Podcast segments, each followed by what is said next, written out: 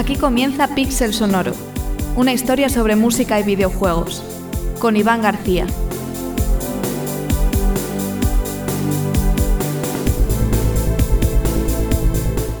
Hola a todos amigos y amigas, aquí Iván García en un nuevo programa de Pixel Sonoro, este vuestro podcast sobre música de videojuegos. Hace unos meses se me ocurrió que en algún momento había que plantear algún programa de este tipo por la gran cantidad de material que había.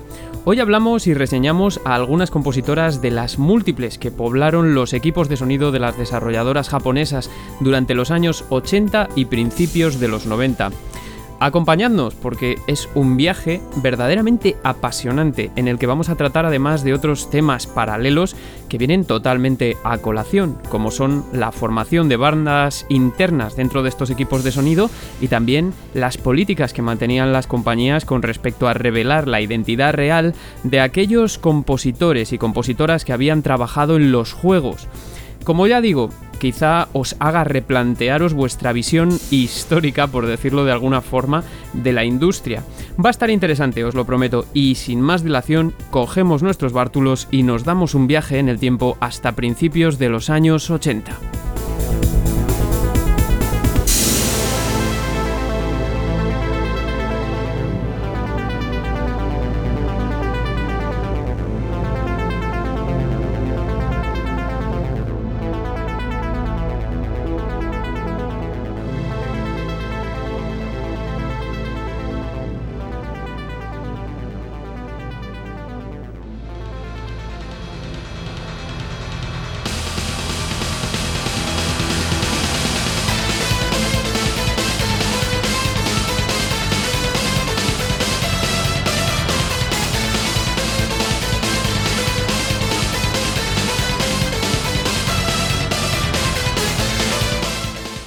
Como plataforma de salida tomamos el tema de Strongest Foe de la banda sonora de AIS o IS 3, como lo digáis, versión de PC Engine CD, a cargo de la compositora Mieko Ishikawa, de quien hablaremos más tarde. No es de principios de los 80, pero es que quería empezar con mucha energía el programa. Bueno, pues a pesar de que la industria no comenzó a andar como tal en Japón, desde luego el momento en que ésta se desarrolló y tomó mucha fuerza a nivel mundial se produjo en el seno de las desarrolladoras japonesas. Muchas veces hablamos de un apogeo y caída de la industria hacia el año 1983, una que habitualmente en las historias pues es salvada por la flamante consola de Nintendo, Nintendo Entertainment System. Pero ese es parte quizá del discurso más americano. Lo cierto es que en Japón esto no pareció suceder así. En cambio, lo que ocurrió es que hacia principios de los 80 se tomó carrerilla y la delantera en lo que se refiere al desarrollo de la industria del videojuego y por ende en la creación de un imaginario colectivo a nivel mundial, algo que se insertó en la cultura pop.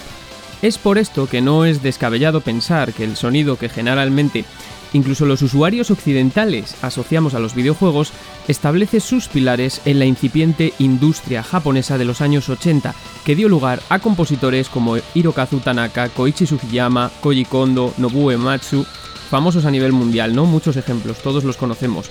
Pero esto fue solo una parte, solo algunos de ellos que realmente son famosos históricamente, porque en estos primeros años se produjo un fenómeno que quizá no es muy habitual, tristemente.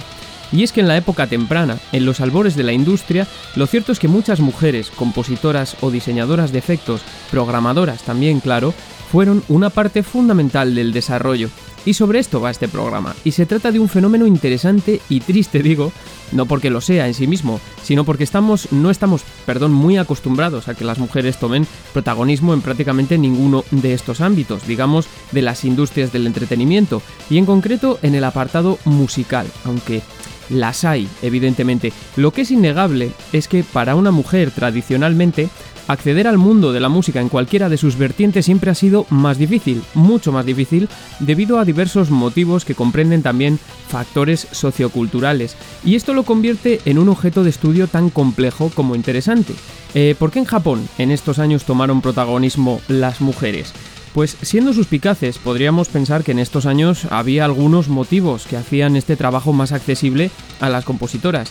Esto decía sobre el papel de las mujeres en las primeras etapas de la industria en Japón mi compañero y amigo Anwar Sánchez, director del programa de radio del Vital Orquesta, que siempre os recomiendo mil veces y un billón si hace falta, productor, compositor e investigador, experto en estos temas, quien además ha tenido la ocasión de estudiar en Japón, que es algo que no hemos tenido muchos, ¿no? Ese contacto con esa cultura y lo decía en el podcast City Days de mi buen amigo Alexis Carranco, a quien le mando un saludo, pues hace unos meses. Para eso yo creo que también hay que entender la cultura japonesa y sobre todo también el papel que ha tenido la mujer y cómo ha ido cambiando últimamente. Digo, también es un país que ha avanzado mucho con respecto a darle el valor a la mujer y su lugar, pero justamente en tiempos de los setentas, de los ochentas, no tenía tanto ese rol la mujer. Todavía estaban regidos por una estricta o un estricto orden familiar, ¿no? Que la mujer casi casi siempre es la dedicada al hogar y el hombre es el que se dedica al trabajo.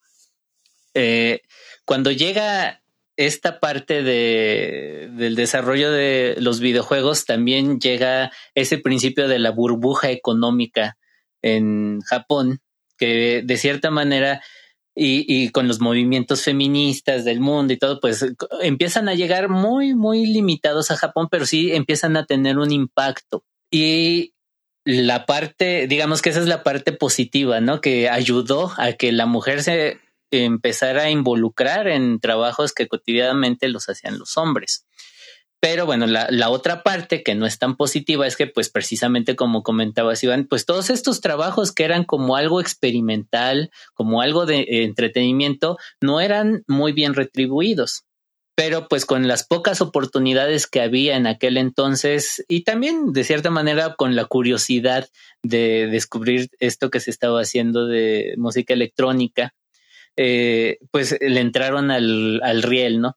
Y no nada más de las mujeres, sino también de compositores pioneros eh, el mismo Masanobu Endo, que era el director de programación de Namco en aquel entonces para eh, la época, yo creo que considero más importante dentro de la música de videojuegos, pues duran muy poco porque no era retribuido su, su valor como se merecían. Y es por eso que ahí empiezan a conformarse las primeras asociaciones o, u organizaciones de músicos para videojuegos, ¿no? La Game Music Organization, CompuSeek y bueno, todo lo que se empezó a tejer en cuanto al ramo musical para comenzar a darle ese valor fuera más allá del contexto de que sean hombres o mujeres, sino que ya específicamente el valor de la música de videojuegos. Bueno, ya habéis escuchado, es un auténtico lujo poder tener este tipo de audios. Pues hoy lo que vamos a intentar es dar algunas claves a mayores y hacer homenaje a solo algunas de estas figuras femeninas que poblaron la escena musical de los videojuegos en los años 80 y parte de los 90 también, porque os juro que hay muchas, muchas, muchas y muy importantes.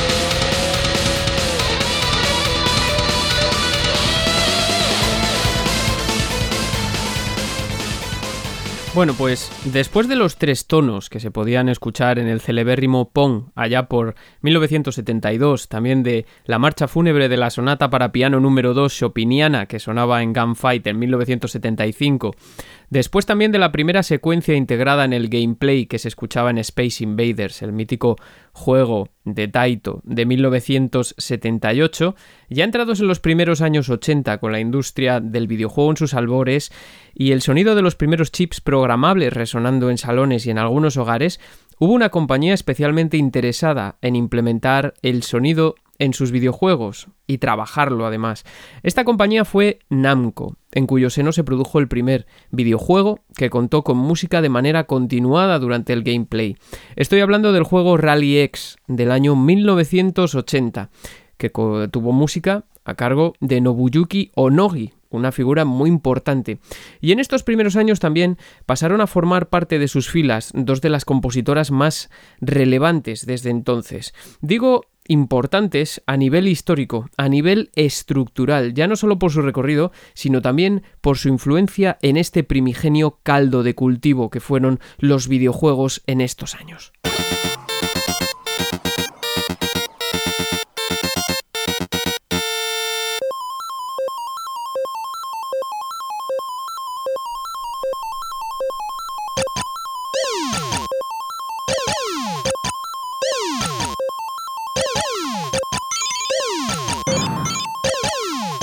Bueno, lo que estáis escuchando no es exactamente parte de un videojuego, aunque sí está basado mucho en uno, ¿no?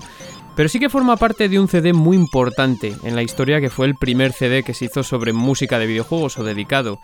Del año 1984 el álbum Video Game Music que contenía este track, el primer track, una especie de remix de, la música que sonaba en el título Sebius de 1982. Hablaremos más tarde de estos, pero nos interesa ahora porque eh, esta música la hizo una mujer, una de las primeras que participó en la industria. Yuriko Keino se graduó en la Universidad de Tokio en el grado de Fine Arts and Music alrededor del año 1981 y poco después pasó a formar parte de Namco.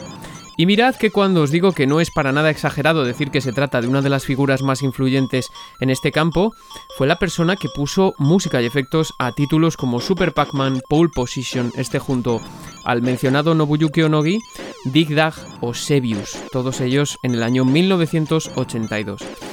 Nobuyuki Onogi, como habéis podido adivinar, es de los más míticos también compositores en esta época muy muy temprana, autor entre otros del mencionado Rally X también, pero también de la música de Mappy o del primer Galaga, o sea, nos estamos yendo muy atrás. Un año cargado, 1982, como podemos ver, de auténticas grandes propuestas para las arcade de Namco. De los que conozcáis estos títulos, pues quizá podréis pensar, bueno, tampoco es que tuviesen una banda sonora de la leche, ¿no? Realmente, en mi opinión, eh, creo que su relevancia no se vincula tanto a la música, porque casi no había, como a los efectos de sonido, que al final han quedado como algunos de los más reconocibles. Fijaos qué importante también es poder reconocer los efectos de sonido por el público general, como los de Pac-Man, que son súper famosos. Pues realmente, en el año 1982 es un año en el que los chips programables y los drivers pues todavía permanecían muy por explorar. Y creo que se nota esto en el cambio que existe entre los juegos arcade en cosa de únicamente dos años, entre 1982 y 1984. No obstante, también creo que hay que destacar la implementación que tuvo fantástica la música con el gameplay en Dig Dag, obra de Yuriko Keino. Para los que no hayáis jugado, Dig Dag es un juego en el que vamos excavando bajo tierra hasta dar con diferentes criaturas a las que tenemos que hinchar hasta hacerlas estallar. Pues bien, si escucháis con atención, incluso sin ver la imagen, os daréis cuenta de que la música solo suena en momentos muy concretos y esto es cuando el personaje se encuentra en movimiento. Además, hacía uso del chip WSG de Namco, que ya era un chip de síntesis wavetable o tabla de ondas bastante avanzado para su momento y que permitía dar lugar a síntesis de eh, una razonablemente amplia gama de formas de onda de diferentes sonidos. Se trataba de sistemas customizados, como los modelos C15 y C30, que ya ofrecían la posibilidad de incorporar hasta 8 canales de audio.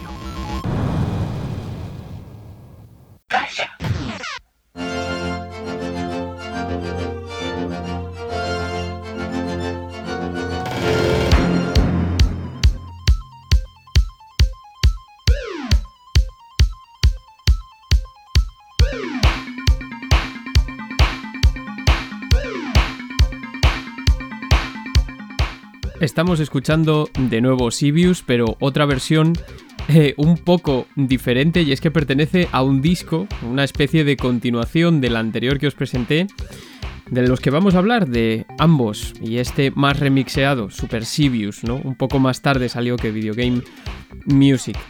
Y es que eh, en este disco se contenían, aparte de otro remix de Sibius de Yuriko Keino, otros dos temas de la siguiente compositora de la que vamos a hablar. Pues es que en el año 1984 pasó a engrosar las filas de Namco una joven Junko Ozawa como compositora y diseñadora de efectos de sonido, otra de las grandes figuras de esta época temprana, otra de las que ayudó a definir un sonido de videojuegos y no hablo solo de los efectos. Junko Ozawa comenzó a tocar el piano desde una muy temprana edad, tan joven era que ni siquiera podían apuntarla a clases porque la compositora asegura que la primera vez que tocó un piano tenía dos años y que finalmente comenzó sus estudios a la temprana edad de cuatro años. Sin embargo, no fue hasta la época de la universidad cuando decidió convertirse en compositora, precisamente en un momento en el que sus clases de armonía le permitieron adquirir cierta habilidad para realizar sus propias composiciones, algo que disfrutaba haciendo y mucho. Aún así, hay que tener en cuenta que el paso a la composición para ordenadores fue algo difícil para muchos, para ella también, como es razonable, ¿no? Ya hablamos de esto también en el episodio Encuentros en las primeras fases que os recomiendo revisitar, pero en estos años, pues el compositor no es solo compositor, sino que también es programador y en ocasiones hasta tiene que crear su propio driver para que el chip pueda ejecutar el código. La lista de juegos en los que ha participado Junko Ozawa desde que pasara a formar parte de Namco es bastante considerable, pero es que entre 1984 y 1985 participó en tres títulos y en algunos que a la postre serían muy influyentes en la configuración de la historia de esta industria. Estos fueron Gay Plus, al que también conocimos como Galaga 3, Dig Duck 2, Sky Rolling Thunder o de manera muy notable el tercero de ellos, de Tower of Druaga. Y este último digo que es muy notable porque probablemente ayudase a crear en ese estado primigenio una sonoridad que a partir de entonces asociamos a la música de videojuegos de aventuras, de fantasía o de mazmorras. Sin ir más lejos, un compositor como Yuso Koshiro ha reconocido en varias ocasiones que para él fue muy inspirador. Además, se trató de un título para el cual Junko Ozawa tuvo que crear su propio sound driver, como decía antes. Ella misma declara que tenía además que trabajar con el chip para dar forma a las ondas, analizando las que creaba a través de un osciloscopio. Es increíble el trabajo que llevaban estos años, pero es que me gusta pensar que era algo tan nuevo, que era casi como intentar agarrar fantasmas y que era muy atractivo ¿no? para toda esta gente. The Tower of Druaga, en concreto, además demuestra la importancia de que exista un soundtrack que cohesiona de alguna forma la narrativa con diferentes temas para diferentes situaciones y personajes. En este caso, el guerrero, el dragón y la princesa. The Tower of Druaga se desarrolla en Mesopotamia y es una atmósfera que quiso replicar Ozawa a través del viaje del héroe, como quien dice, ¿no? El problema es que contaba con 8 canales incluyendo aquellos destinados a los efectos y quiso realizar algo que evidentemente no podía sonar demasiado orquestal pero que en su cabeza siempre lo tuvo en mente. Resulta particularmente fascinante, si me dejáis decirlo, la cercanía que tiene en el tiempo con un título en concreto y el enorme parecido que guarda con uno de sus elementos musicales distintivos que también comentaré brevemente más adelante, pero antes así sonaba The Tower of Druaga.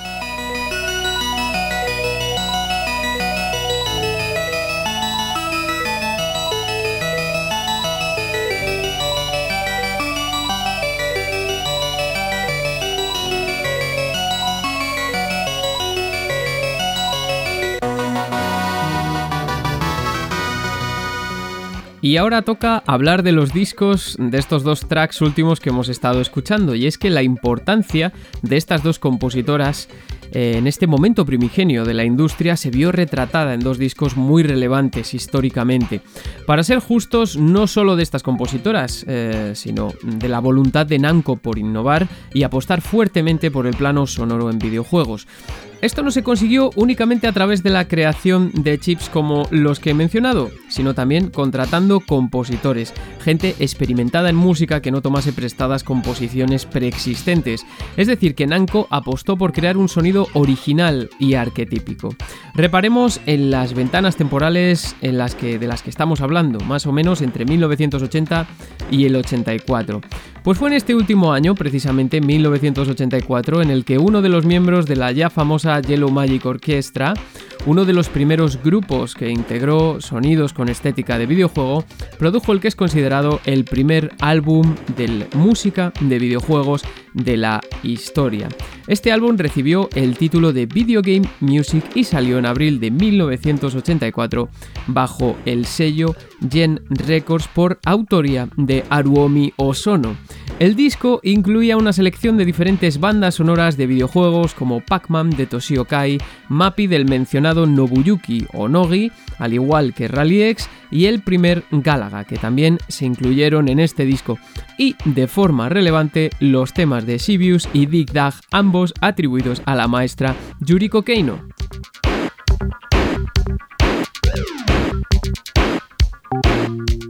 El problema de la música de videojuegos entonces, lógicamente, es que no existía como género, ni siquiera como chiptune, motivo por el cual no ocupaba un lugar claro en las estanterías, comentaba Junko Ozawa en su entrevista con Liam Gamerton, que fue recogida en el manual Cambridge Companion to Game Music. No obstante, el álbum cosechó tal éxito que conminó a las orquestas a tocar piezas relacionadas con la música de videojuegos, que ya sabemos que es un fenómeno extremadamente precoz en Japón. Digamos que aquí está el germen. Pues bien, debido al éxito de este primer álbum, Aruomi Osono lanzó dos discos más con su propia selección y arreglos. Estos fueron Super Sibius, que es lo que estamos escuchando ese mismo año, en 1984, y The Return of Video Game Music en 1985. Pues bien, al hilo de este episodio nos interesa el primero de estos últimos dos que he mencionado, Super Sibius de 1984, puesto que contenía una breve selección de arreglos de más o menos en total 20 minutos de duración de temas de Sibius de Yuriko Keino y de Gay Plus y de Tower of Druaga de Junko Ozawa. Esto quiere decir que se trató del primer disco de música de videojuegos exclusivamente dedicado a composiciones realizadas por mujeres, por estas dos figuras tan importantes. Y fijaos que es el segundo que se lanza para que nos demos cuenta de su relevancia en la incipiente industria de principios de los 80 y mediados ya, ¿no? También yo creo que es una muestra de que la famosa crisis de 1983 que se produjo sobre todo en Estados Unidos no fue tal cosa en Japón si se tiene en cuenta que solo unos meses más tarde explotaba el fenómeno discográfico, si lo acotamos a la música, de la música de videojuegos.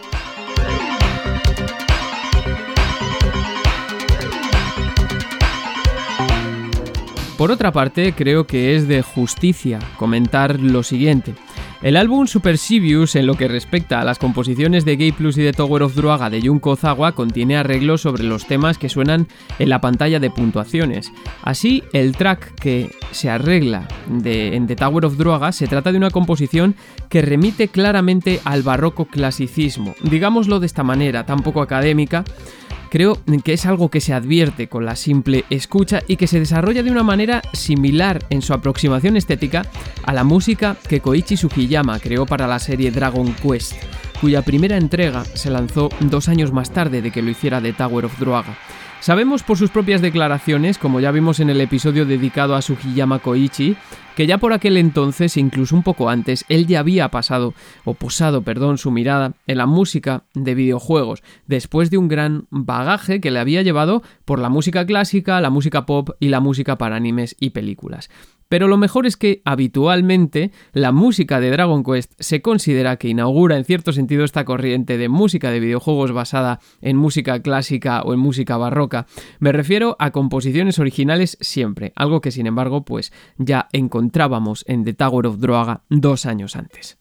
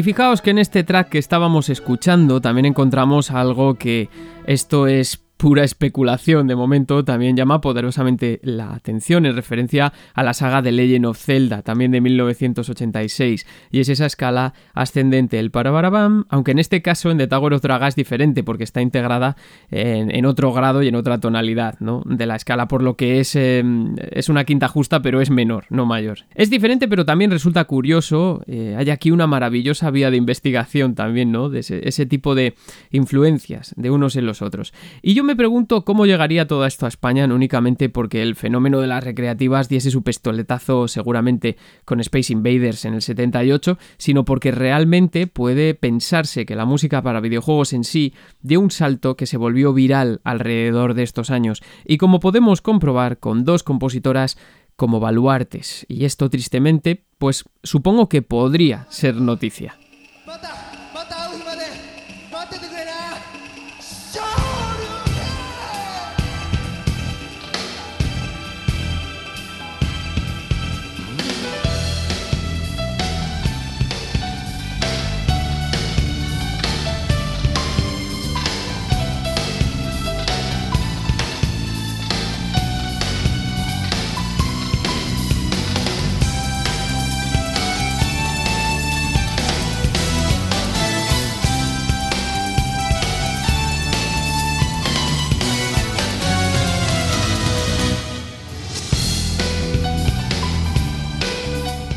En este programa estamos viendo y vamos a reseñar algunos ejemplos de mujeres compositoras de estos primeros estadios, mujeres que fueron muy importantes en su campo, pero que mm, debido a diversos motivos quizá no han obtenido la trascendencia o relevancia social que deberían, y no porque fuesen mujeres necesariamente. Como digo, y esto puede deberse a varios motivos que vamos a ir em, lanzando en este programa. Uno muy importante es que en estos años, digamos durante la década de los 80 y la primera mitad de los 90, existieron dos maneras de operar de los compositores y diseñadores de efectos de sonido en función del territorio en el que se encontraban. Así, los compositores y compositoras en terreno anglosajón solían trabajar por su cuenta, de manera freelance, digamos, o también como individuos asalariados si se trataba de un compositor in the house, algo más raro. Por otro lado, y esto es muy importante porque es uno de los motivos de una brecha que persiste hasta nuestros días, aunque en menor medida, en Japón las compañías desarrolladoras eh, tendieron a crear equipos de sonido para los juegos eh, arcade, cuyos miembros tendían a aparecer en los créditos mm, de los títulos con sobrenombres, siempre. Una política muchas veces obligatoria, como sucedía en el caso de Capcom, que engendró uno de los equipos de sonido más famosos de todos los tiempos, pero cuya política obligaba a sus miembros a ocultarse con diversos motes, hasta ocho, lo cual, como podréis imaginar, complica la tarea de rastrear a los compositores ya no de X banda sonora, sino de X track. Porque había colaboraciones y en muchas ocasiones ni ellos o ellas se acuerdan ya de lo que hicieron en su día. Esto se debía a que cada compañía guardaba con recelo a los miembros de su equipo por miedo a que fuesen captados por sus más directos competidores, pero de tal forma que resulta hasta imposible rastrear su identidad en el código original de muchos juegos, sobre todo en aquellos que por limitaciones de memoria no mostraban una pantalla de créditos. Todas, eh, o la gran mayoría, tenían equipos de sonido eh, como Data East, Konami, Neon Falcom, Capcom, Sega, Namco, Koei, Atlus, Tecmo, Taito y SNK, y en su seno, por otra parte, las identidades de los trabajadores tendían a diseminarse, ¿no? debido a las múltiples conversiones que solía sufrir un título arcade. O sea, ya no es que no aparezca el compositor, sino que además al hacer la conversión como que se disemina, no ya aparece otro motivo por el cual en diversas ocasiones en los créditos de un juego era habitual encontrar al arreglista o al que había realizado el cover o el porteo o directamente no encontrar absolutamente ninguna información a este respecto debido pues a factores como las limitaciones de memoria.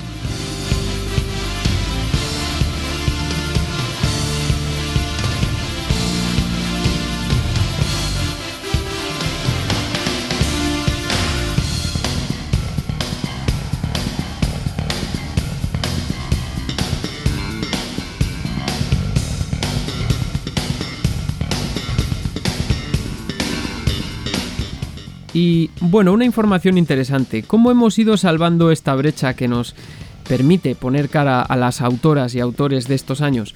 Pues principalmente a través de las bases de datos como Moby Games o Video Game Music Database y también de entrevistas como las realizadas en VIPA Documentary Story of Game Sound de Karen Collins, la serie muy famosa Digging in the Cards de Red Bull Music Academy o también todas las entrevistas que se contienen en la web Video Game Music Online, que para este programa han sido una gran fuente. La relevancia de estos websites e iniciativas tienen que ver también con las barreras culturales que existen entre Oriente y Occidente, de las cuales el idioma es muy importante. Y tanto es así que toda esta historia, estos puentes que se han tendido entre Japón y el mundo occidental a través de este tipo de producciones, de entrevistas, etcétera, etcétera, han empezado a establecerse a partir de aproximadamente el año 2011, fijaos, hace 11 años, ni 11 años siquiera, ¿no? Porque acabamos de empezar 2022. Hasta este año era muy difícil para cualquier investigador el zambullirse en eh, estos datos. 2011 que por cierto es una fecha en la que se considera que podía haber nacido la moderna ludomusicología según Melanie Fritz, una de sus principales representantes hoy en día. Ahí es nada. Y acto seguido vamos a reseñar a otra de nuestras compositoras.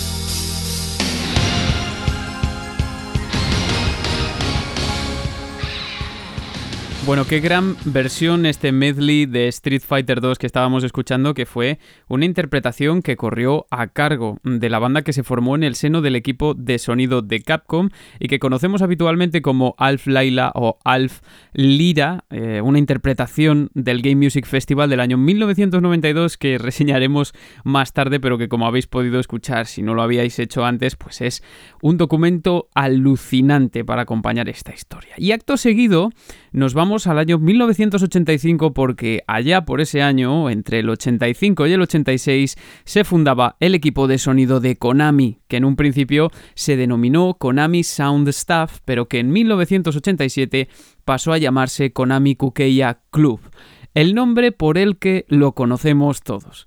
Así la actividad del equipo quedaba inaugurada en 1985 con el lanzamiento de Gradius o Nemesis en Japón, el famoso shooter lateral espacial cuya música corrió a cargo de la célebre compositora Miki Higashino.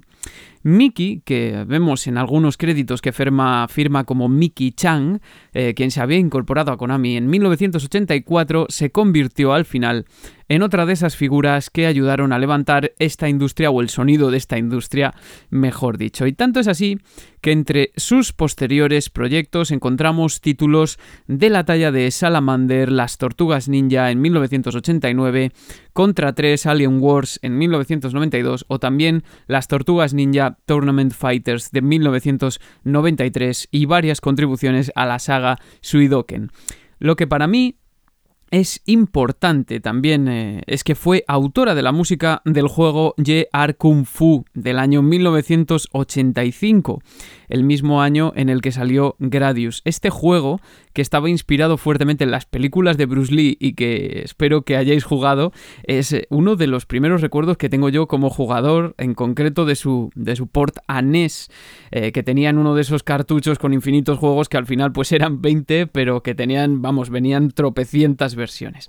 Bueno, pues Miki Higashino comenzó a estudiar música a los 5 años con clases de solfeo y piano y según sus propias declaraciones en una entrevista concedida a Video Game Music Online en el año 2013, creció escuchando música clásica inculcada por su padre, que era un amante del género. Además, algo que llama la atención de Miki Higashino es que se vio en su adolescencia pues muy ligada a los coros de las iglesias, que siempre han sido pues una fuente de aprendizaje, ¿no? En todos los países en los que ha estado la iglesia instaurada. Su insuficiente habilidad, no obstante, con el piano fue lo que le llevó a tomar clases de composición y se dejó influir por el minimalismo, un movimiento que abanderaron compositores como Steve Reich o Philip Glass, muy relacionados también con el tipo de música que escuchamos en videojuegos en esta época, sobre todo por motivos muy obvios. ¿no? El principal es que hacían un prominente uso de la repetición como recurso y según ella misma decidió entrar en Konami casi por aburrimiento cuando vio en 1984 el anuncio de que buscaban un compositor a tiempo parcial. Fijaos, estaba claro que también ella buscaba algo diferente, pero resulta curioso, ¿no?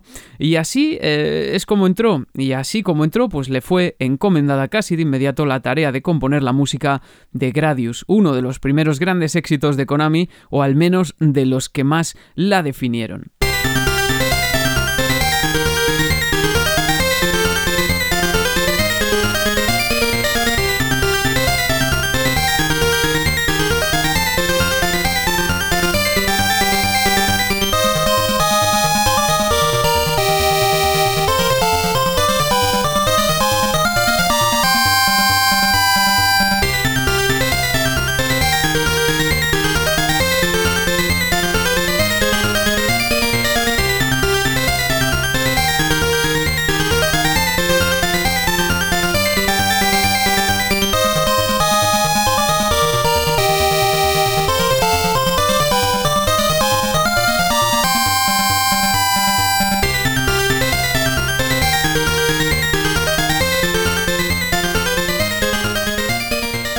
Ahí teníamos o tenemos el primer tema, vamos, el primer, eh, la primera pantalla de Gradius de Miki Higashino y lo que me sorprende de todas las entrevistas que he leído de ella es que para ella el espacio también estaba relacionado con algunos sonidos como veíamos en Super Mario Galaxy, con robots, con ordenadores, etcétera y también, pues eso, para los que seguís el programa, pues sí, con el modo lidio.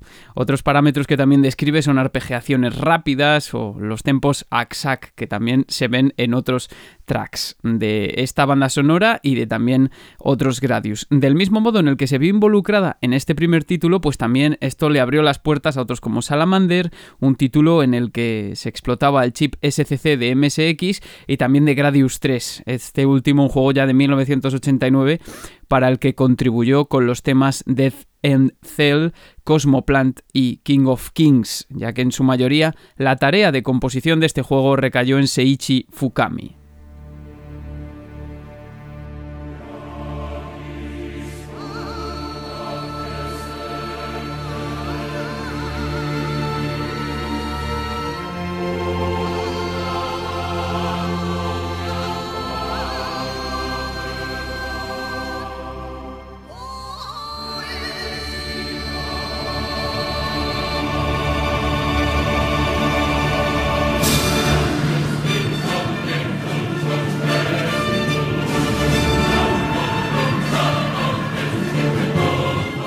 Sonando en Pixel Sonoro este beligerante track, la intro del título Suidoken 2, que veremos ahora un poquito también de esto.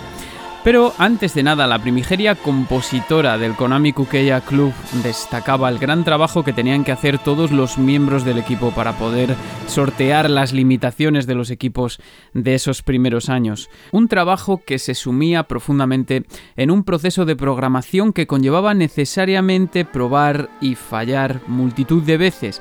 No obstante, si hay otro logro que se le atribuye a la compositora fue eh, la de haber sido una de las primeras en demostrar el potencial de PlayStation en cuanto al audio, con los dos primeros títulos de la serie Suidoken, con el primero lógicamente del año 1995 en el que fue la compositora principal junto a otros miembros del equipo entre los que se encontraba Tapi Iwase, por cierto, el compositor principal de Metal Gear Solid.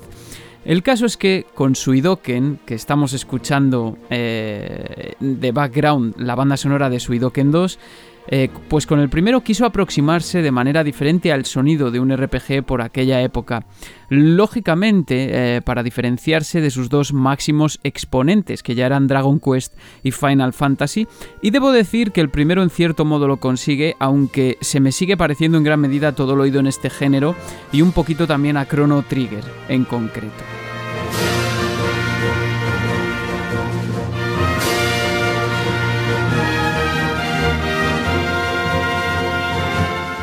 Aunque para ser justos, también creo que la banda sonora de Suidoken 2 ya sí establece ahí un corte que diferencia esta saga del resto musicalmente y tanto es así que fue una de las más largas de su época. La eh, OST en YouTube dura 8 horitas y pico, que se dice pronto, y tiene una calidad indiscutible también para su época, ¿no? Miki Higashino dice que con su Idoken 2 lo tuvo bien claro desde el principio, cuando le pasaron los primeros diseños de los mapas eh, que tenía también muy presente qué cultura vivía en cada ciudad y en qué quería basar cada composición. Así tomó desde inspiraciones de música celta, música española, fado portugués, escalas arabescas o música japonesa también, entre otras, y prosiguiendo, además, en el año 2005 se uniría a Yasunori Mitsuda, el autor de la saga Chrono, para crear la música del juego eh, 10,000 Ballets o Moonlight Shadow, también llamado de PlayStation 2. Y para dejar la nota de humor, no recuerdo bien dónde he leído esto, pero que Miki Higashino tenía como una de sus principales influencias a Evia. Vaya si salió hacia afuera, digamos, ¿no? El fenómeno de la música mal llamada celta, Dios mío.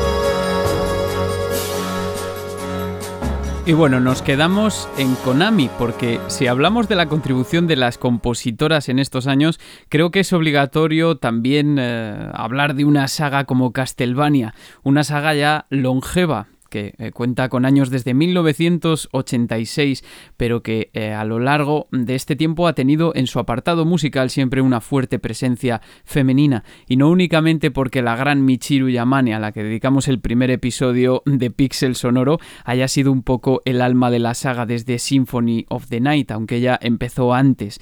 Y es que eh, en el año 1986 Konami publicaba para Famicom Disk System el primer título de Castlevania, uno que ya nos daría algunos temas que se consideran míticos dentro de la serie. Y como no, la banda sonora corrió a cargo de no una sino dos compositoras, Kinuyo Yamashita y Satoe Terashima.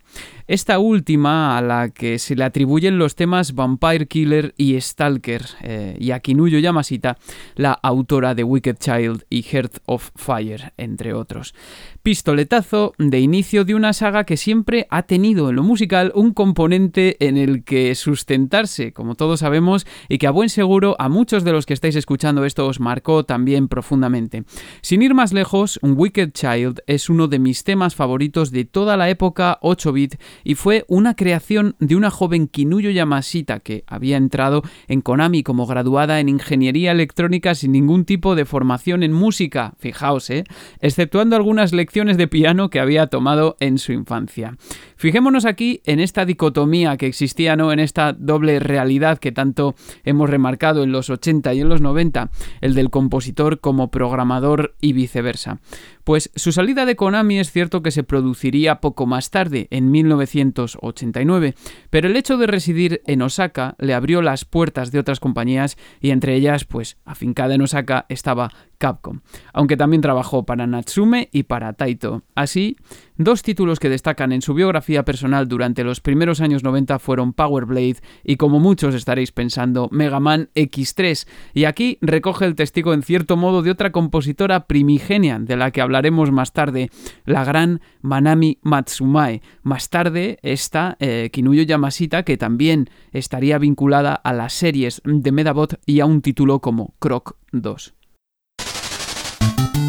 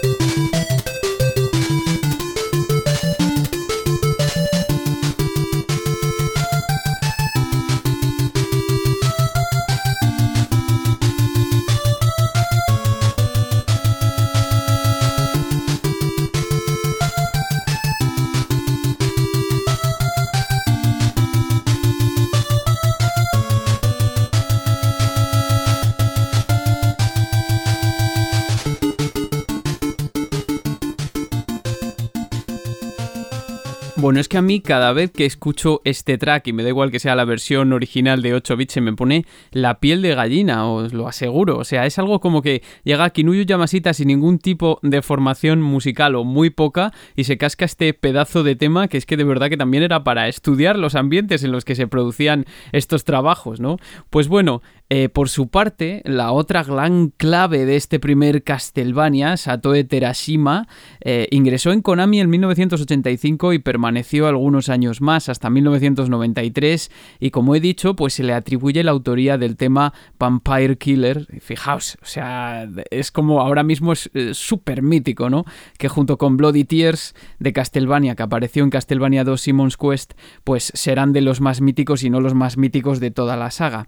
Pues para este segundo título del año 1987 sabemos, por ejemplo, por los créditos que Terashima participó en la composición, aunque el trabajo principal fue de Kenichi Matsubara, probablemente. Y digo probablemente porque es todo muy incierto, ya veis que nos lo pusieron muy difícil, tanto en esa época como ahora, ¿no? Y es importante porque el tema Bloody Tears, que es eh, tal vez el que comienza esta espiral de incorporar composiciones inspiradas también en técnicas del barroco a los juegos de la serie, pues imaginaos cómo la define, ¿no? Un factor que se vería aún más pronunciado con la llegada del siguiente título de la serie de Castlevania 3. También al hilo del espacio que le hemos ofrecido a Miki Higashino, la anterior compositora, y para ilustrar un poco lo que decía sobre las confusiones que existen en los créditos de los juegos de estos años, que iremos, iré poniendo muchos ejemplos, pues fue precisamente Satoe Terashima la que se encargó en gran parte de los arreglos de la versión de NES de Salamander, o también se llamó Life Force, ¿no? del año 1987, cuya música original, como ya dije, pues era de la compositora eh, Higashino, pero eh, entonces, si lo enfocamos desde la versión de NES, te puede ser muy difícil rastrear la autoría de estos temas y se los puedes eh, atribuir a Satoe Terashima como ocurrió en muchas ocasiones.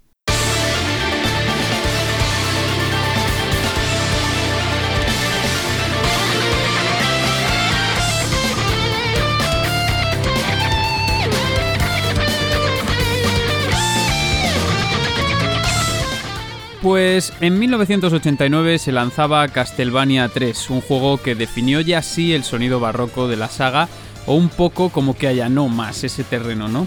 Y en el que también participó Yuki Morimoto, compositora miembro del equipo, junto a Hidenori Maceagua y John Funayashi. Este último un gran contribuyente también a mejorar el driver que empleaban para programar eh, para el chip PSG de NES. A esta banda sonora pertenecían temas como Prayer, los que conozcáis la música de la saga, pues ya veréis la referencia, Clock Tower también, o el tema Aquarius, que es, eh, fue remixeado para Super Smash Bros. Ultimate y es lo que estamos escuchando.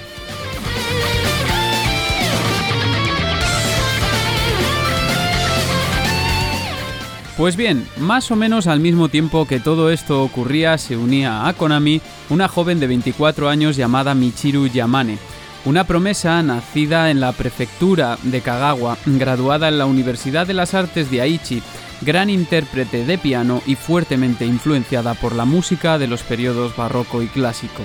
Pero también tenía esa influencia de la música electrónica de los 70, de Kraftwerk y de la Yellow Magic Orchestra, que muchos de los compositores de esta época reconocen que fue una parte muy importante de su estilo.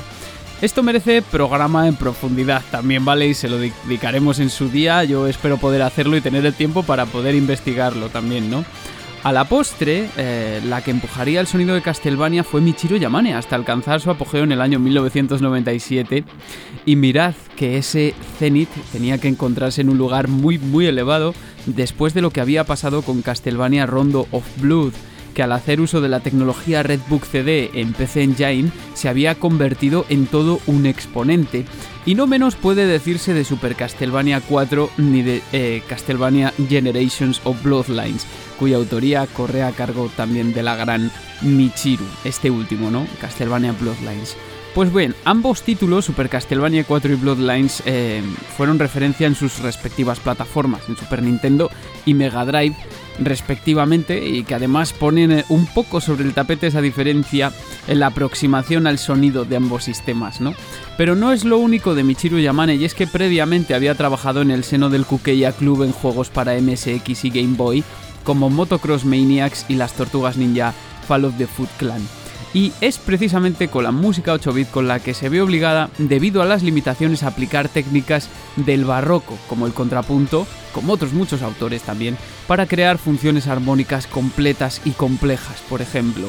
Para ello se apoyó en las invenciones y sinfonías de Johann Sebastian Bach, algo que ya comentamos en nuestro primer episodio de toda la historia del podcast que os animo a que revisitéis, aunque está un poco pues como todo, mm, todos comienzos, ¿no? Que no, no tienes ese grado de expertise, que ahora tampoco tengo demasiada, pero desde luego es más que, que, entonces, os lo recomiendo que lo revisitéis para saber más sobre su vida, porque también otros de sus trabajos más importantes en los primeros años 90 fueron títulos tan interesantes como The Tana Twinbee, el arcade de 1991, Asteris o Rocket Knight Adventures de Sega Mega Drive. Y ahora para cerrar este apartado dedicado a Michiru Yamane me gustaría que escuchásemos uno de mis tracks favoritos de toda la historia, uno de los tracks de Castlevania Bloodlines. El tema de Sinking Old Sanctuary, que es ese que escuchamos en esa especie de eh, santuario no balneario griego, no es que está repleto de agua que nos juega muchas balas pasadas, lo que es la segunda pantalla del título de Sega Mega Drive o Genesis.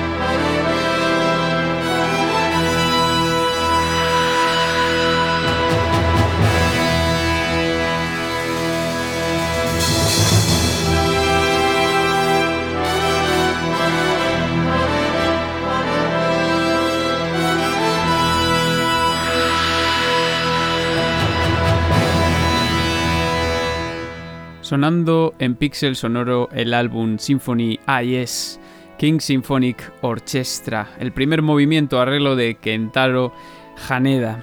Y es que en este punto del programa nos vamos a ir al año 1981 en el que fue fundada por Masayuki Kano la compañía Neon Falcon. Una de esas que tal vez para gente de mi edad ha pasado un poco desapercibida si no has tenido la suerte de introducirte en la franquicia IS o IS como lo digáis, pero que jugó un papel verdaderamente crucial en el crecimiento de esta industria y en concreto de los juegos de rol japoneses, especialmente a través de sus series Dragon Slayer e IS, ¿no? Obviamente. Y es que fue en 1983 cuando lanzaron para el PC 8801 el juego Panorama Island que mezclaba rol y combate en tiempo real y que fue pionero en esto. La fórmula acabaría convirtiéndose en un estándar con Dragon Slayer en 1984. Ambos fueron obra de Yoshio Kiya, y en concreto Dragon Slayer también dio lugar a las subseries Xanadu, Sorcerian y The Legend of Heroes.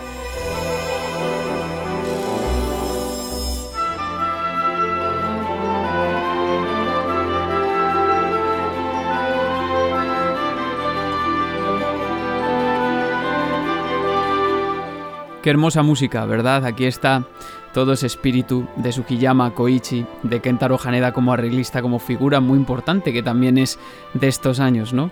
Pero en lo que se refiere al departamento de audio de Neon Falcon, como bien señala Edgar Fuentes en la antología Requiem para el jefe final, supercitada, la salida de Xanadu, Dragon Slayer 2, en el año 1986 congregó a una serie de compositores que en el escenario 2 de ampliación contó con Yuso Koshiro y Takaiko Abe. No obstante, sin embargo, el verdadero comienzo se produjo en 1987 con la llegada de Mieko Ishikawa, nuestra siguiente compositora, llegada que también trajo consigo una gran ambición por publicar las bandas sonoras, pero Mieko Ishikawa se hizo fuerte en el seno de Neon Falcon Sound Staff o luego el Team JDK, como firmarían, por la publicación de The Legacy of the Wizard, y el lanzamiento del primer IS en ese mismo año 1987.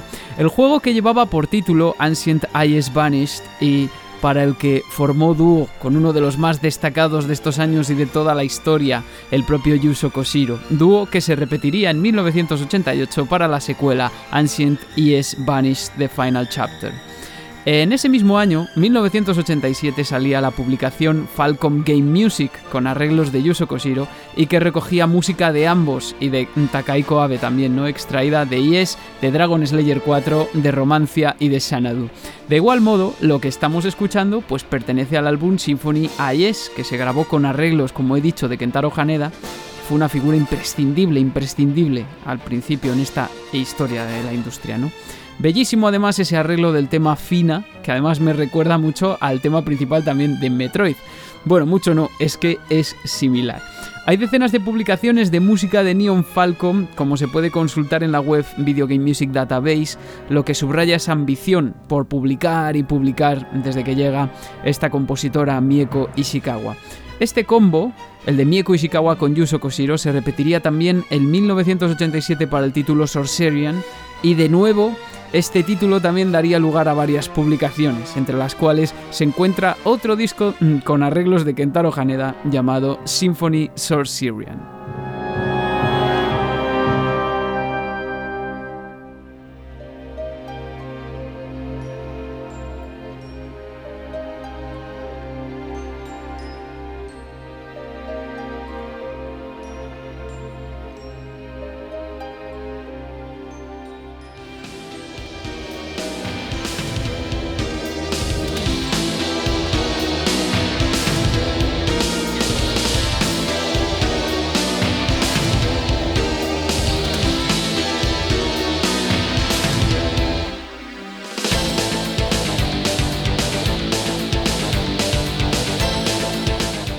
Bueno, para ser sinceros, hasta este momento es cierto que el peso de las composiciones de Ayes lo llevó Yuso Koshiro, pero a su marcha en el año 1988 Ishikawa se quedó a cargo del liderazgo del equipo de sonido hasta el año 1996, dando lugar a la música de títulos como ES3 Wanderers from IS en el año 1989. Un título que fue lanzado en múltiples plataformas, entre ellas PC Engine, PC98, PC88, MSX2 y Sharp X68000. La versión que estamos escuchando ahora precisamente es del tema Be Careful de PC Engine CD, una de las que más me ha gustado de Mieko Ishikawa.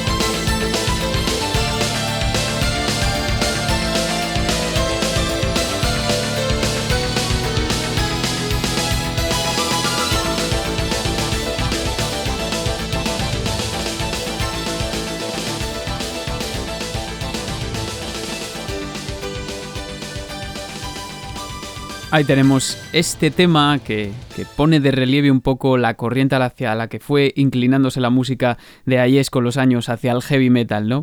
Pero bueno, continuando con el programa, lo cierto es que si en la primera mitad de la década de los 80 Namco había destacado por ser una compañía que apostase fuertemente por el desarrollo del sonido en videojuegos, en la segunda mitad de los 80 podríamos afirmar que hubo otra compañía que no solo hizo lo propio, sino que creó un equipo de sonido con una más que una grandísima presencia femenina. A muchos os sonará esta historia porque es muy eh, importante, muy relevante y está muy difundida. Esta fue Capsule Computers, más conocida como Capcom, la empresa de Osaka que en la segunda mitad de los 80 y principios de los 90 lanzó algunos de los juegos más importantes de la historia, cuya música fue realizada o principalmente por mujeres o en ella tuvieron una gran participación. Estoy hablando de títulos como Ghost and Goblins de 1900 1985, Comando en el mismo año, Mega Man en 1987, Mega Man 2 un año más tarde, Bionic Commando, Final Fight, Ghouls and Ghost y ya en los 90 Street Fighter 2, ¿no? que es súper célebre. Pues cuando hablamos del equipo de sonido de Capcom lo hacemos como el germen de lo que después sería conocido popularmente como Alf Laila o Alf Laila Walaila, en referencia al manuscrito de las mil y una noches. Alf Lira también aparece, no sé, varios, varias firmas. Este fue un grupo de música, un grupo interno formado por algunos de los músicos del equipo de sonido de Capcom y que se mantuvo activo entre los años 1988 y 1997. Pues en este equipo militaron compositoras como Tamayo Kawamoto, Arumi Fujita, Manami Matsumae, que es la imponente compositora de Mega Man, Junko Tamiya, creadora entre otros de Bionic Commando Strider de su música, y como no, Yoko Shimomura, que eran el núcleo de Alf Leila como ya era costumbre que firmase el Capcom Sound Team a finales de los 80. Y eh, fuertemente, o sea, muy eh, con una muy importante presencia de estas cuatro últimas, muy relevante, Manami Matsumae, Arumi Fujita, Junko Tamiya y Yoko Shimomura. A ellas se sumaban Yasuaki Fujita, también autor de la música de Breath of Fire y Final Fight 2, Hiromitsu Takaoka y Yoshihiro Sakaguchi, este último compositor del primer Street Fighter. Un núcleo de compositores y compositoras que en gran medida o de alguna manera habían estado vinculados a la banda sonora de Final Fight, que fue como que hizo bloque, ¿no? Los primeros discos en los que encontramos esta firma, Alf Laira o Alf Laila, fueron los Capcom Game Music Volumen 2 y 3, que contenían música de juegos como Mega Man y Street Fighter.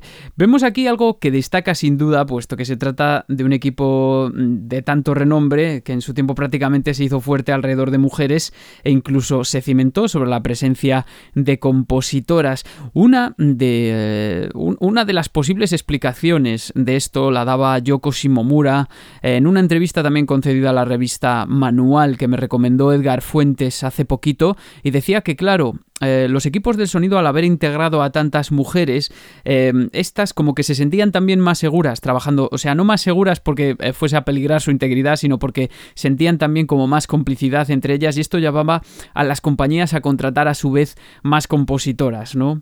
y esto pues explica que el equipo se fundara prácticamente sobre Ayako Mori y Tamayo Kawamoto, las dos primeras compositoras de Capcom, quienes ingresaban en la compañía al tiempo que Jun Kozawa lo hacía en Namco, esto es en el año 1984.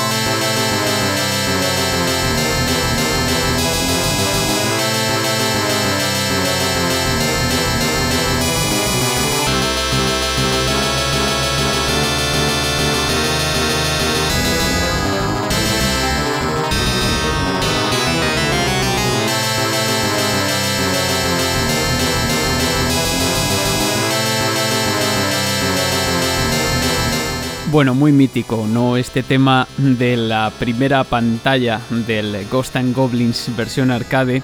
Y es que Ayako Mori, eh, su autora, fue la primera compositora en ingresar de acuerdo con la web de la Fundación Video Game Music Preservation, o al menos sabemos que se trató de la primera persona dedicada a componer y no a diseñar efectos de sonido como también harían Tamayo Kawamoto, su inseparable compañera en estos años, y también Yoshihiro Sakaguchi en Capcom. ¿no? El caso de Ayako Mori es especialmente reseñable puesto que permaneció en la compañía únicamente dos años, hasta 1986, pero fueron dos años en los que nos dejó músicas como las de los arcades 1942, Ghost and Goblins, Bulgus, Sorcerer o Gunsmoke, en el caso de los dos primeros, además, también lo haría de sus versiones de Nintendo Entertainment System.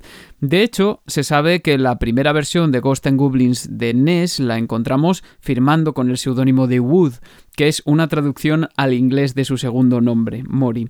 Es muy destacable, yo creo, comentar también lo increíblemente famoso que es al menos el tema del primer nivel que hemos escuchado de Ghost and Goblins, que además yo eh, guardo en la memoria con el sonido del chip programable de Nintendo Entertainment System, aunque seguramente sea igual de popular o más la versión del chip IM2203 del arcade que hemos escuchado, el chip que incorporaba la recreativa.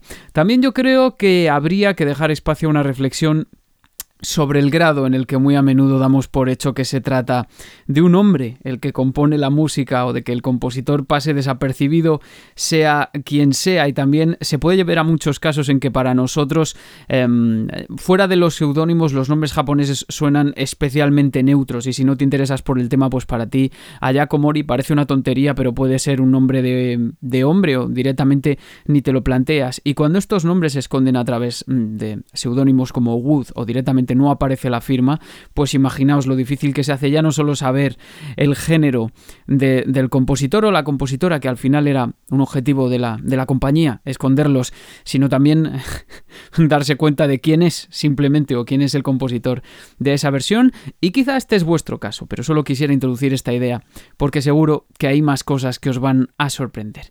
Y por su parte, también en estos años una joven Tamayo Kawamoto se enrolaba casi al mismo tiempo en Capcom y quedaría para la posteridad por la música de títulos de la relevancia de Comando, Black Tiger, Section Z, Legendary Wings, Forgotten Worlds o también Goals and Ghost entre 1985 y 1988. Estos dos últimos, de hecho, son de 1988, de sus versiones de recreativa, pero si me permitís, me voy a detener un poco en comando por ser un ejemplo paradigmático de lo que venimos tratando en el programa, que es también esa pérdida de trazabilidad de la autoría de un trabajo.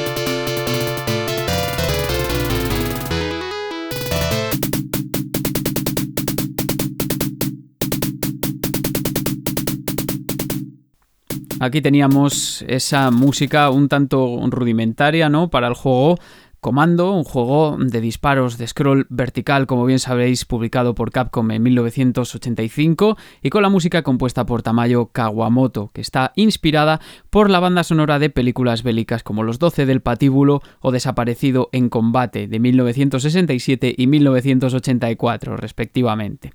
Sin embargo, Tamayo Kawamoto no aparece en los créditos del arcade original porque no hay un staff roll como tal, no hay esa pantalla. Esto ocasionó podéis hacer la prueba que la única cabeza visible para relacionar esta autoría con alguien fuese el célebre compositor de Commodore 64 Ron Hubbard, eh, quien fue el encargado de la adaptación del arcade a la consola. Podéis hasta buscarlo en Wikipedia, en serio, en la entrada del juego y os daréis cuenta. Una versión de la música basada en el arcade original eh, que Ron Hubbard asegura que realizó en una noche en las oficinas de la empresa encargada de realizar el port, que fue Elite Systems, y que es lo que al final aparece en muchos sitios, como autoría, ¿no? En ese, en ese, en ese renglón o en esa casilla, cuando la música original es de Tamayo Kawamoto. Muy revelador todo esto, ¿no?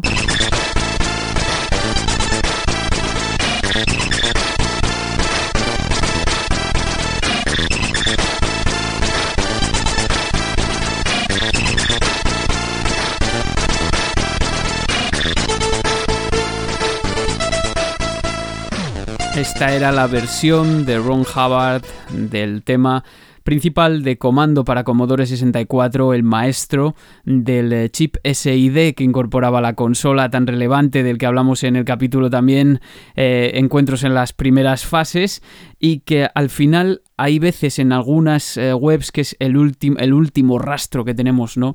de comando cuando la original, el arcade, que tampoco es que se parezca mucho, es de Tamayo Kawamoto. Ya vemos que es importantísimo también el trabajo de Tamayo Kawamoto, quien acostumbraba de igual modo a firmar con seudónimo en los créditos. Por ejemplo, en los créditos de Forgotten Worlds, juego en el que trabajó junto a Yoshihiro Sakaguchi, firma como Tamasan, mientras que en Legendary Wings firma como Tamayochan.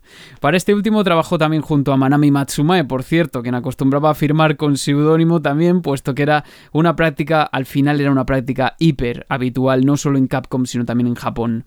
Y muy importante a la postre, puesto que esa costumbre se configuró seguramente como una de las razones principales de que muchas de estas figuras hayan permanecido un poco en el ostracismo o en el, en el olvido, mejor dicho. Tamayo Kawamoto abandonaría Capcom a principios de los 90 para enrolarse en Taito, aunque no perdieron el contacto definitivamente. Mismamente, otro descubrimiento que me ha sorprendido bastante es que ella también le puso la música a un juego que disfruté terriblemente en su día, Máximo Ghost to Glory, que salió en diciembre de 2001 para PlayStation 2, un sucesor de esos primigenios Ghosts, ¿no? Y para cerrar un poco este pequeño bloque me gustaría poner un pequeño tema de Forgotten Worlds que para mí fue un juego muy importante en su versión de Sega Mega Drive en concreto que fue la que jugué y que tengo muy vívidos recuerdos de él.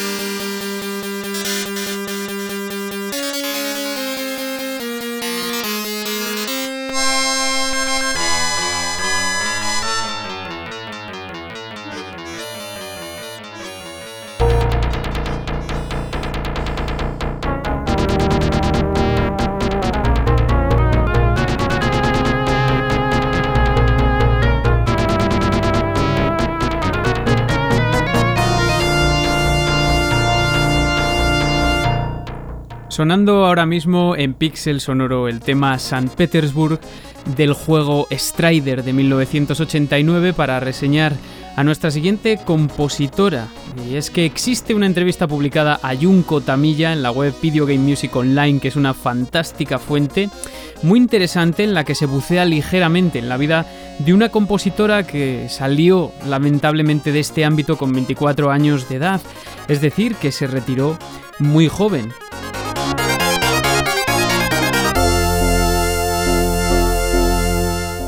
Y es que al igual que muchos otros, Junko Tamilla se encontró con esta profesión casi por casualidad, porque era un amante de la música pero no pensaba en grandes aspiraciones a nivel profesional y menos en enrolarse en una compañía como Capcom.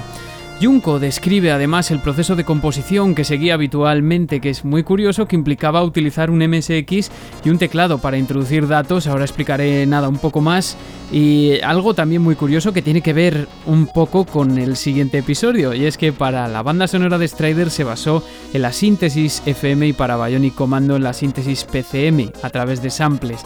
La compositora señala además la importancia de estar en contacto con el arte de los escenarios, del mundo propio de cada juego para poder crear emociones que encajen a través de la música. Por ejemplo, para Strider se le requirió que estudiase este ámbito en concreto y también a Stravinsky, ¿no? a la consagración de la primavera, que es muy interesante. Esto es que era habitual, o quiere decir que era habitual contar solo con imágenes del juego para ir probando diferentes marcos musicales, por decirlo de alguna forma. Pues bien, como he dicho, otra de sus mayores aportaciones fue la mencionada música de la versión de NES de Bionic Commando, una versión diferente a la arcade cuya música corrió a cargo de Arumi Fujita, de quien hablaremos a continuación, y también de Tamayo Kawamoto.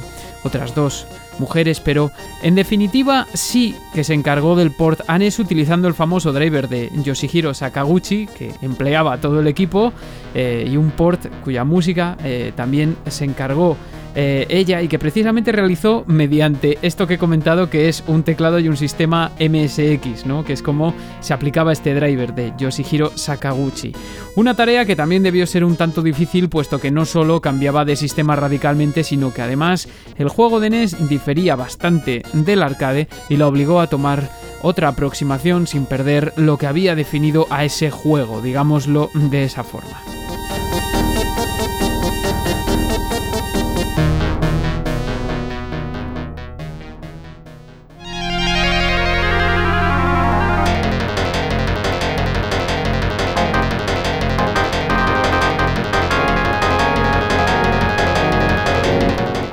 Por otra parte, la compositora en esta entrevista mencionada en Video Game Music Online, que os animo a que visitéis, destaca la importancia del trabajo en equipo en aquellos años. Y es que normalmente, eh, dice, cada juego tenía a su compositor, era trabajo de uno solo, en principio, ¿no?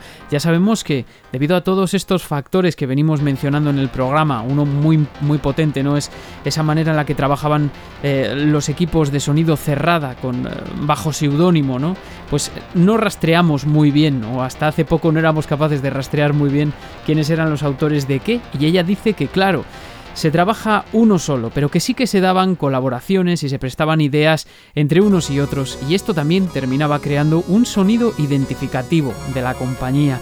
Y eso es vital para definirse como empresa ante la industria. La compositora, eso sí, lamentablemente cerró su etapa en Capcom y en el mundo de los videojuegos con la música de Little Nemo y de Street Fighter 2010 en el año 1990. Después continuaría, eso sí, profesionalmente como músico, arreglista y también como productora de música clásica japonesa hasta que reapareció en el Beat Summer de 2014 como otros muchos de sus compañeros junto a ellos.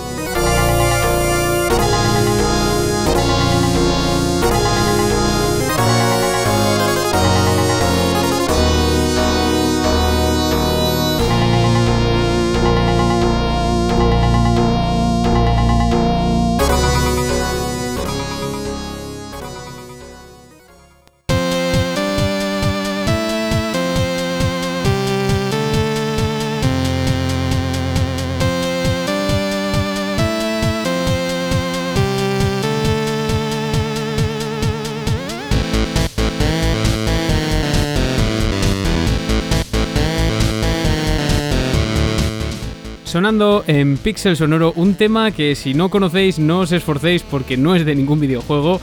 es de un álbum de 2017 que se titula Three Movements y que es eh, de autoría de Manami Matsumae, la gran Manami Matsumae.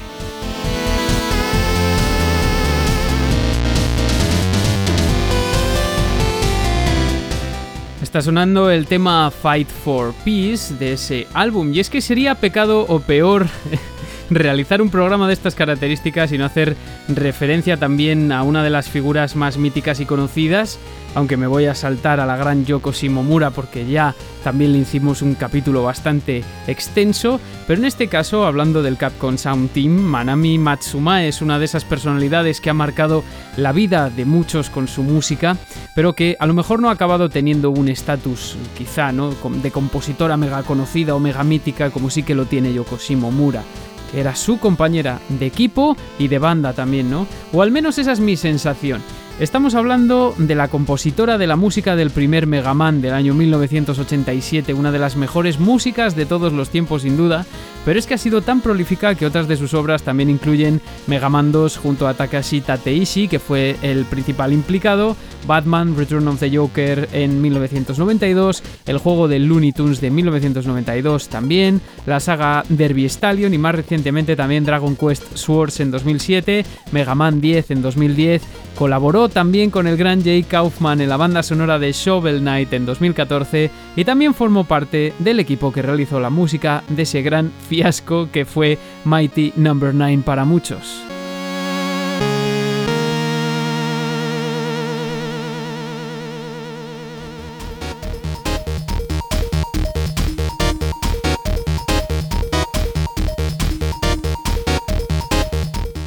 Y otro tema, Select Your Hero del mismo álbum. Bueno, el caso es que Manami Matsumae ha quedado ahí como una auténtica referente de la música y el movimiento chiptune, en parte gracias a la banda sonora de Mega Man y de ahí que sea tan especial esa participación suya en la banda sonora de Shovel Knight, juego para el que aportó los temas Treasure Knight y Plague Knight, que fueron los primeros con los que contó el juego y colaboró en otros dos. Hay incluso un sonido propio dentro del chiptune, algo que ella llama el sonido Matsumae, con mucho tono de humor. Para ella, el trabajar con ciertas limitaciones, por ejemplo las de los canales disponibles en NES, más que un problema, pues era una ventana para verse obligada a crear música que la gente recordase y ese es uno de los principales atractivos de trabajar en proyectos que buscan ese sonido retro a través de estas técnicas.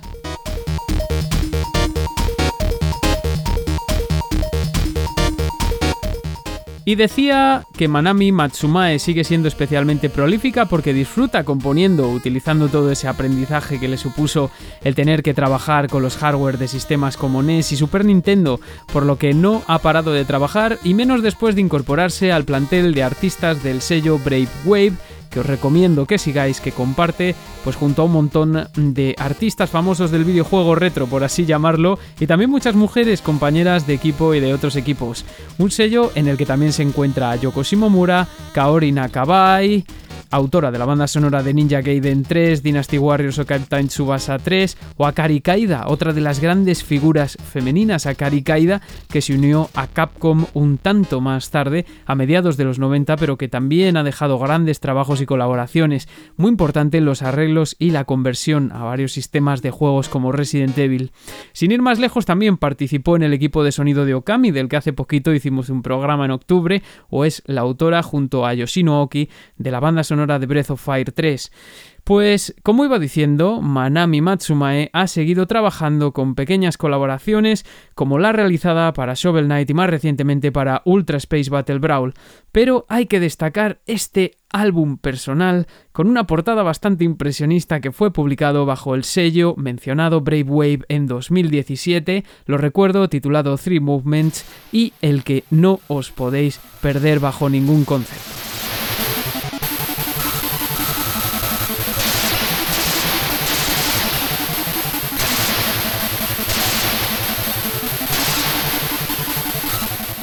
Curioso sonido el que estamos escuchando, esta vez sí que es de un videojuego o parece de un videojuego, ¿verdad?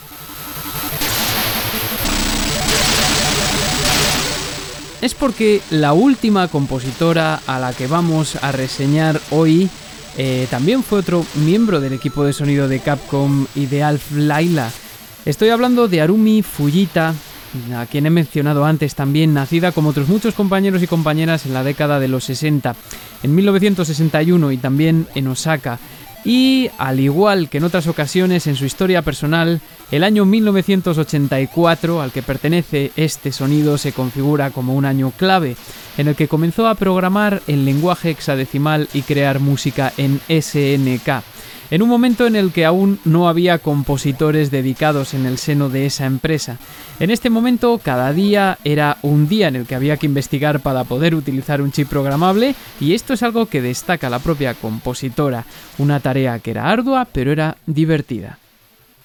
Y este era el sonido. La primera contribución de Arumi Fujita a la industria fue la del videojuego Math Crasher ese mismo año, en 1984, y lo estábamos precisamente escuchando. Un título que no contó con ninguna infraestructura en lo que se refiere a lo musical. No había un equipo, nadie dedicado, eh, motivo por el cual pues terminó eh, Arumi Fujita poniendo la música empleando un teclado de juguete, según la propia compositora. Ella diseñaba su composición en el teclado y luego introducía los datos en el ordenador es decir, programaba. Sin embargo, esto le preparó para el futuro que le esperaba en Capcom. Allí se movió un año más tarde, en 1985, en un momento en el que no fue nada fácil ingresar, puesto que Capcom comenzaba a utilizar chips FM en lugar del anterior chip programable, como es el caso del chip que montaba la recreativa de Ghost Goblins, el Yamaha 2203. Esto le obligó a seguir investigando. La primera asociación dentro de Capcom se produjo con Ayako Mori, precisamente para el mítico Ghost and Goblins al que contribuyó con el diseño de los efectos de sonido. Es posible que encontréis por la web que ella compuso la música y no es cierto, fue desmentido por ella recientemente en otra de las entrevistas realizadas por Video Game Music Online, de las que os pondré varios enlaces en la descripción. Son hechos que se han ido esclareciendo con el tiempo precisamente ante la falta de claridad de los créditos que figuraban en los juegos. Llevamos diciéndolo mucho tiempo en este programa, ¿no? Pues Ghost and Goblins es otro ejemplo más.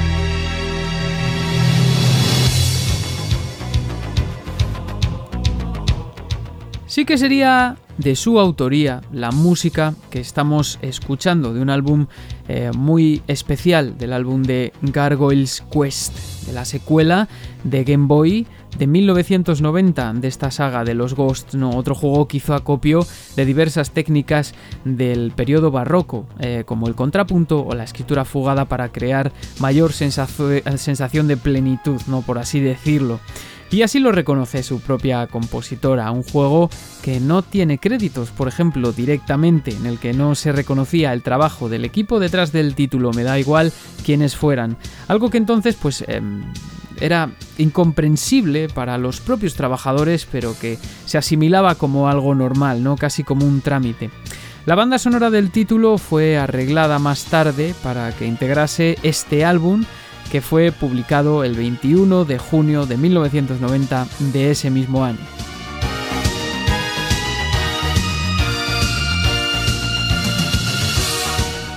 Pero ya para terminar el programa llegamos a una de sus contribuciones más famosas de las que hemos estado hablando antes también, que llegaría con el lanzamiento de Bionic Commando, el arcade, esta vez en 1987.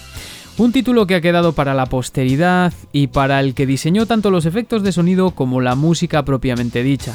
salvo algunas canciones que corrieron a cargo de su amiga Tamayo Kawamoto, y esta fue además la primera banda sonora en la que trabajó al margen de los efectos de sonido en el equipo de sonido de Capcom en su seno, y lo que le aportó esa credibilidad para futuros títulos. Esto propició que colaborase en la música de Final Fight, que fue como un trabajo, como dije, eh, minutos atrás de mucha gente con los temas de selección de personaje y de round clear. Además, también colaboró en la banda sonora de Mega Man 3, nada menos, con la composición de Gemini Man, Needleman y de la música del Staff Roll. Otros de sus trabajos en estos años comprenden la música de Tiger Road, Skyblazer, Spawn, Tomba o Pulstar, este último ya de 1995 para Neo Geo.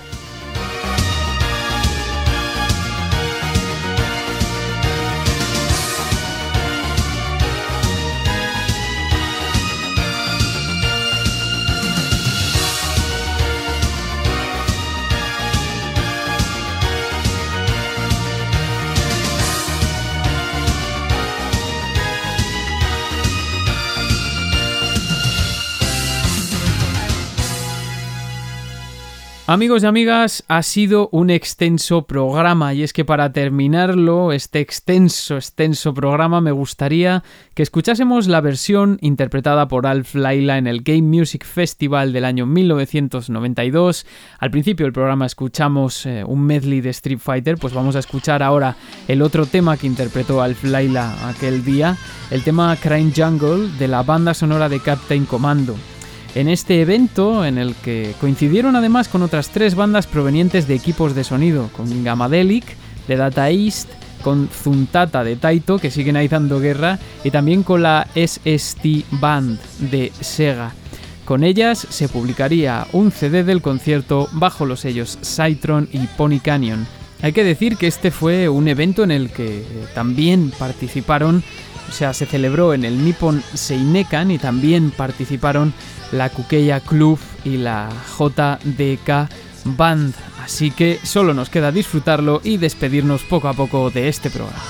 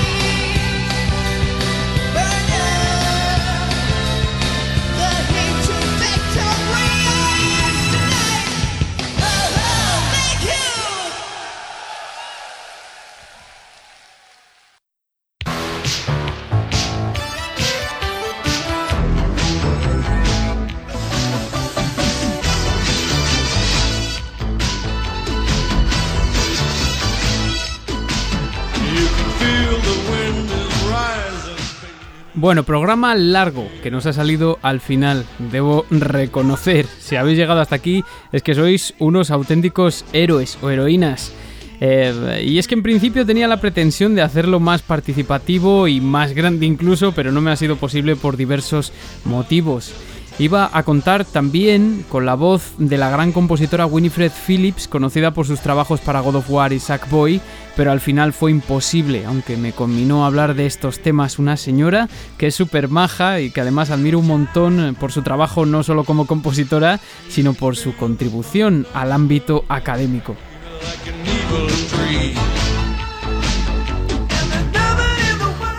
Este ha sido un programa muy propicio para un día como hoy, día 8 de marzo, pero que más que una reivindicación y mucho menos una celebración, ha sido una tarea de investigación para contar una historia que quería contar de todos modos y que hubiese hecho tarde o temprano, si no era hoy, era otro día y se han quedado muchas cosas en el tintero. Me he dejado muchísimas compositoras, os lo aseguro, no solo de Japón, aunque este fenómeno se produjo sobre todo allí. En Occidente, tristemente, no fue tanto por ese por el tema del individualismo también seguramente, aunque seguimos teniendo a grandes referentes como a la mencionada Winifred o a Elena Reini, por ejemplo, aquí en España recientemente a Beatriz Beicoli.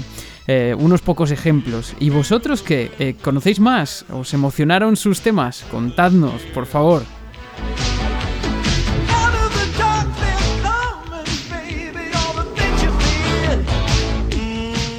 Para ello tenéis las vías habituales en esta noche en la pequeña China. Ya sabéis, Twitter, Facebook y el correo pixelsonoropodcast.gmail.com y también podéis dejarnos un comentario en iVoox y suscribiros si os apetece. Aunque también estamos en Spotify y Apple Podcast. En Evox, por ejemplo, nos comentan Prestar Cook, Forever Jugón, Eneco, grande amigo Damián Webb, un negro que juega, Eric Pérez García y están por ahí también los amigos de Pixel Perfect, que son unas máquinas, Steven Marduk, los compañeros de Nuevo Nivel también, con los que además he colaborado hace poquito, Salore, eh, Tony, Darko Takashi, grande amigo también, Rogelio, Kirby Horno, Mesías Leproso o Daniel Torres que va ahí pero se está tragando todos los episodios al final. Mil gracias. Y en este, por supuesto, saludazo a mis amigos Anwar Sánchez con el que hemos contado con su voz y también a Alexis de City Days por cedernos el audio. Y me dejo mucha gente, pero bueno, es eh, lo que hay.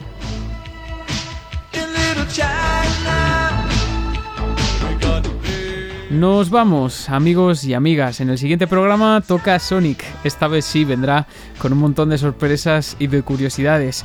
Y ahora da igual que firméis con seudónimo o que estéis en un equipo de sonido o no y de qué época os guste la música, pero a todas partes y siempre con vuestra propia banda sonora. Un abrazo.